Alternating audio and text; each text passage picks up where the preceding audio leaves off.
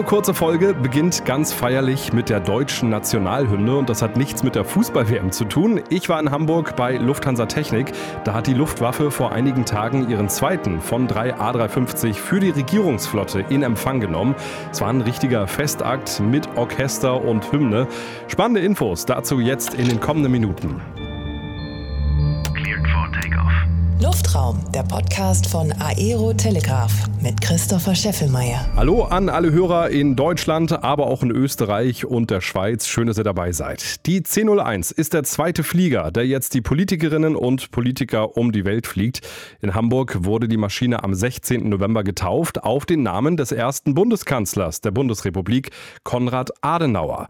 Schon zwei Flugzeuge davor sind mit diesem Namen geflogen. Und mit dabei bei der Taufe war auch der Enkel des Kanzlers, Konrad Paul Karl Adenauer, der sich freut, dass dieser neue A350 seinen Familiennamen trägt. Das ist also ganz erhebend hier heute Morgen und ich freue mich, dass der Name auch zum weiteren Male jetzt fast in die ganze Welt getragen wird auf diese Weise und dass die Regierung, auch wenn die in der Zusammensetzung wechselt, dann doch wieder mal hier zusammenarbeitet, ne? mit der Konrad-Adenauer-Maschine. Der Enkel von Konrad Adenauer. Er war bei der Taufe auf der Treppe an der Maschine dabei. Getauft wurde das Flugzeug übrigens mit Bier, also kein Sekt, kein Champagner.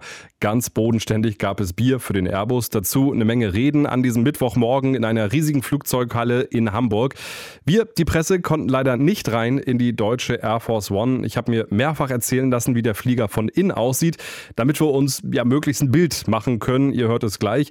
Ich hatte die Möglichkeit, mit Michael von Puttkammer zu sprechen. Er ist bei Lufthansa Technik Vice President Special Aircraft Service. Lufthansa Technik hat ja viel Erfahrung mit dem Umbau von Flugzeugen. Auf dem Gelände stehen auch einige 747 VIP-Jets. Was ist das Besondere, eine Regierungsmaschine umzurüsten, wollte ich wissen. Also wir sind generell ja bei der Lufthansa Technik Marktführer, insbesondere für sehr großes Fluggerät, also Langstreckenflugzeuge, ausschließlich Airbus und Boeing, was wir eben auch für viele andere Staaten weltweit machen. Der Unterschied ist generell, da es sich hier um eine europäische Regierung handelt, ist natürlich das Interieur eher im europäischen Design gehalten. Und natürlich haben wir hier von der Bundeswehr vorgegeben entsprechende Anforderungen, verschlüsselte Kommunikation und all solche Geräte, was wir bei anderen Kunden nicht zwangsläufig haben. Also hier ist wirklich, und das kann ich sagen, hier ist wirklich Fokus auf, das ist ein Arbeitsgerät, das ist ein, ein Flugzeug, in dem die Bundesregierung auf Langstrecken auch wirklich gut arbeiten kann. Viele andere legen eher Wert auf die Erholung an Bord können wir uns das so vorstellen, dass wenn so ein Flugzeug hier umgerüstet wird, dass die ganze Halle im Prinzip zu einem Hochsicherheitsbereich wird? Nicht zwangsläufig. Wir haben natürlich hier generell sehr hohe Sicherheitsstandards. Das heißt, hier kommen in die Halle wirklich nur Leute rein, die auch autorisiert, die befugt sind. Wenn wir dann noch ein paar Schritte weitergehen würden, dann würden wir sozusagen noch einen zweiten Riegel einziehen. Das ist hier aber jetzt unbedingt noch nicht notwendig. Jetzt erlaubt es uns die Luftwaffe leider nicht reinzugehen, aber Sie kennen das Flugzeug natürlich in- und auswendig. Vielleicht können Sie mal so ein bisschen so Kino im Kopf mal erzählen, wie es da drin aussieht. Also es ist schon ein, wie ich finde, sehr, sehr, sehr gelungenes Design. Es ist wirklich, wie ich sagte, zeitlos, elegant, aber insbesondere funktional.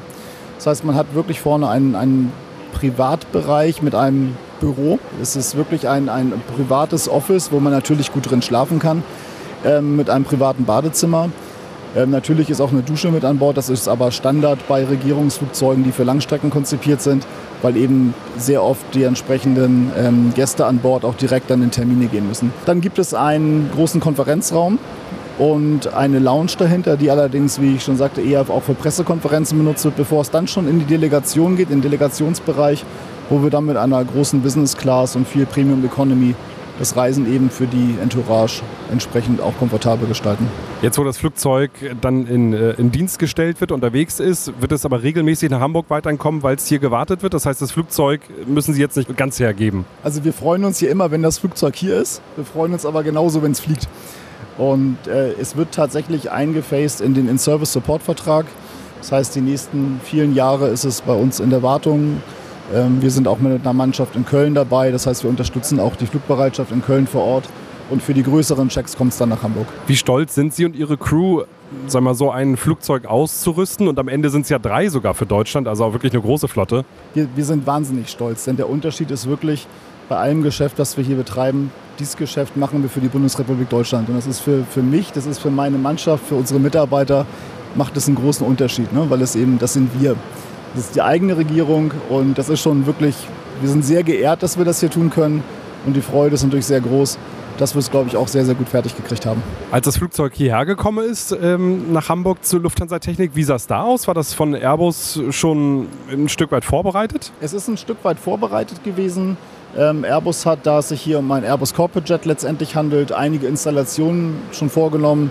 Die würde ein Laie aber nicht sehen. Es gibt ein paar kleinere Veränderungen, was es uns einfacher macht, da sehr spezielle Einbauten vorzunehmen.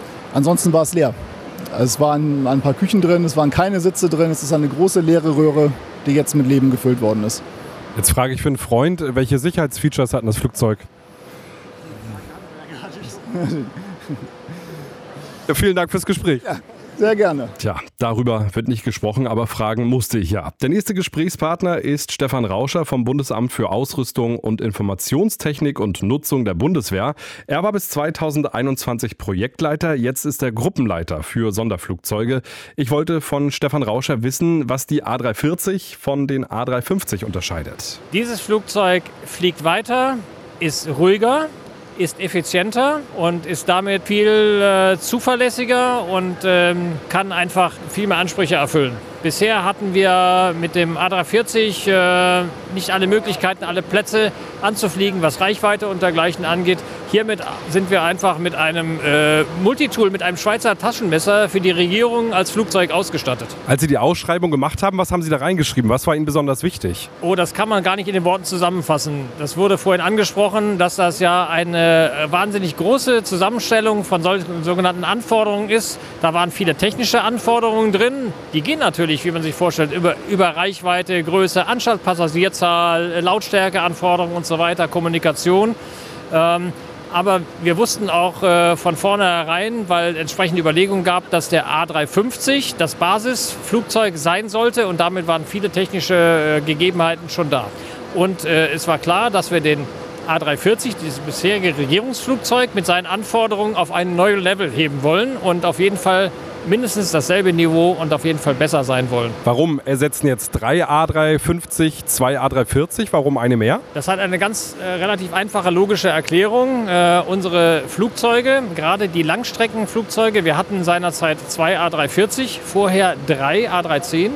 Ähm, die Luftfahrzeuge müssen relativ äh, regelmäßig in Wartungen. Und wenn dann das Flugzeug, was dann noch zur Verfügung steht, einen plötzlichen Ausfall hat, dann hat man keine Möglichkeit, sein VIP, wie damals, äh, Frau Merkel zum G20-Gipfel zu fliegen. Das heißt, es geht um eine Ausfallsicherheit und wir wollen als Bundesrepublik Deutschland nie wieder zu spät zu einem Auslandstermin kommen. Das ist der Anspruch, den die Flugbereitschaft und auch das BNBW bei der materiellen Einsatzbereitschaft hat.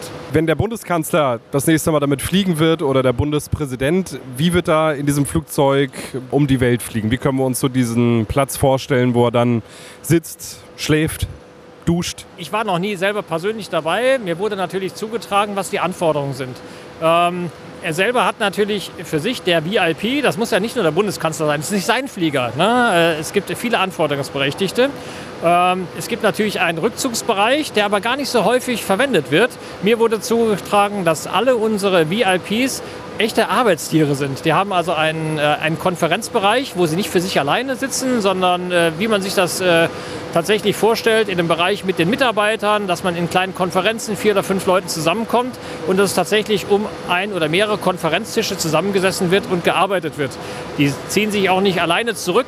Dieses Bild, was man kennt, vielleicht von einem amerikanischen Präsidenten vor seinem riesigen Schreibtisch, äh, das haben wir hier in diesem Flugzeug nicht, sondern hier ist Teamwork angesagt und äh, unsere VIPs sitzen mit ihren Mitarbeitern zusammen und nutzen auch die meiste Zeit zum Kommunizieren, sich vorbereiten auf Besprechungen und auch äh, in einer entsprechend dafür vorgesehenen Räumlichkeit auch die Presse in, in, zu informieren. Wenn man auf Auslandsflug ist, dann bevor man das Ziel erreicht, die Presse zu informieren, was wollen wir hier, wenn wir jetzt zum Beispiel den, äh, den nächsten Staatsbesuch vorbereiten, äh, wenn Industrievertreter mit dabei sind, wie, äh, wie wollen wir vorgehen, sprechen über die Strategie und anschließend, wenn der Besuch vorbei ist, wird auch die Presse informiert, wie es so gelaufen ist.